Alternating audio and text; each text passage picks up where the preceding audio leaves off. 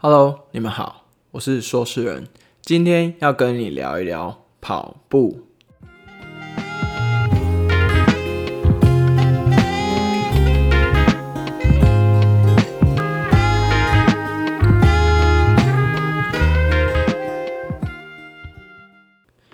不知道你有没有跑步的习惯，还是有一段时间没有跑了？如果你之前没有跑步的习惯，你很有可能因为跑一下子就非常的喘。这个时候你千万不要丧气，因为跑步它是一种长期的训练来维持一种强度的运动。也就是说，以前你可以跑个五公里、十公里，甚至更远都有不错的成绩。但一大段时间你没有维持这一项运动，即使肌肉有记忆力。你也会因为跑个几公里你就受不了了，所以其实只要是身体太久没有训练，他认为你可能不需要这个运动能力，因此你的肌力也会下降下来。所以当你跑得喘不过气的时候，会建议你可以试着把步伐缩小，放慢节奏，到能够轻松喘气的速度进行。这个时候你有可能会觉得速度很慢，慢到像是在走路，也没关系。因为至少还是比平常走路还要快上一些，目的是为了要达成这一段时间无法达到的训练量。而跑步是一个日积月累的运动，你今天可能跑个十分钟也没关系，下个礼拜你可以跑十二、十五分钟，在下下一个礼拜你可以持续增长那个时间。不久之后，你可以开始调整你的速度、你的步频等等的，之后你就会越跑越舒服，也越来越自在。这边要跟您说一下，很多的跑者他会膝盖受损，原因在于说跑步的时候，你的髋关节一直在晃，你的膝盖就伸直了。你试着想一想，这个姿势跑个五公里、十公里甚至更长的时候，它对膝盖的冲击力道很大，所以基本上你的骨盆一定要维持稳定，尽量不要晃动。刚才说到膝盖，就像是人从高度落下的时候，那个姿势。基本上膝盖都会做一个微微弯曲，这样可以达到避震的效果。另外，步伐如果要跨得够远，绝对不要努力的把腿往前跨更大，这样只会适得其反，产生刹车的效果。想要增加自己的步长，关键有三个：第一，你的臀部肌肉力量要足够；第二，臀部可以运动的范围要够广；第三，你的脚掌接触地面的时候。可以推进反弹的力量。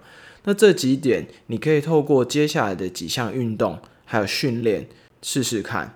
第一，抬腿训练；第二，你的抬腿跳跃的训练；第三，核心肌群的训练；最后一项是臀部肌力还有脚掌推进力的训练。当然，你也可以与你的专业教练安排适合你自己的训练，也是一个很棒的选择。接下来有几项关于跑步的建议提供给你。你跑步之前可以摄取一些碳水化合物，会适时的降低一些疲劳感。因为摄取丰富的碳水化合物，这些热量可以累积在肌肉还有肝里面，可以降低跑步时候的疲劳感。跑步之前你的热身不用过长，基本上都会控制在跑前热身十五分钟以内就可以了。再来。如果你跑步的时候真的很不舒服，是可以适时的停下来，但是你可以先做刚才所说的放慢步伐，即使慢的接近走路也没有关系。还有你在跑步的途中，你可以增加自我的信心，你可以与自己对话，与自己鼓励，或是有些人会选择用听歌的方式来忘记这个疲劳感，也很好。其实讲到疲劳感，在跑步的。有一段时间会有一个叫 dead point，这个 dead point 它会让你感觉到非常非常的疲劳，好像快要撑不下去。在这个 dead point 你跨过之后，其实会感到舒服非常多。至于关于其他 dead point，我们可以在下一集，或是你也可以上网爬文了解一下关于这一点，可以让你的跑步有更好的成绩。另外，跑完之后你的保养一定要做好，例如还是要适时的做。拉筋、舒缓的动作以外，还要记得要泡冷水。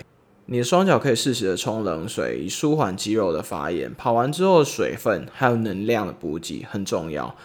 当然，还有刚才说的碳水化合物、还有电解质、蛋白质等等这些摄取，你都可以评估。这些摄取都不要忘记。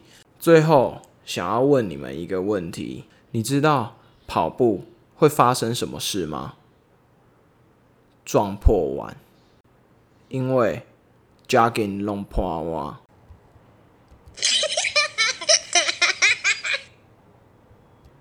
欢迎订阅我，下面还有相关的连接，你都可以去看看。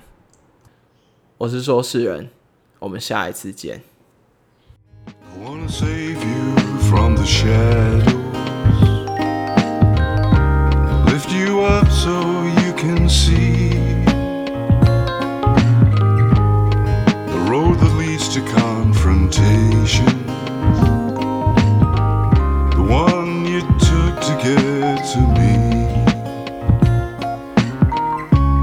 For I am waiting with a sentence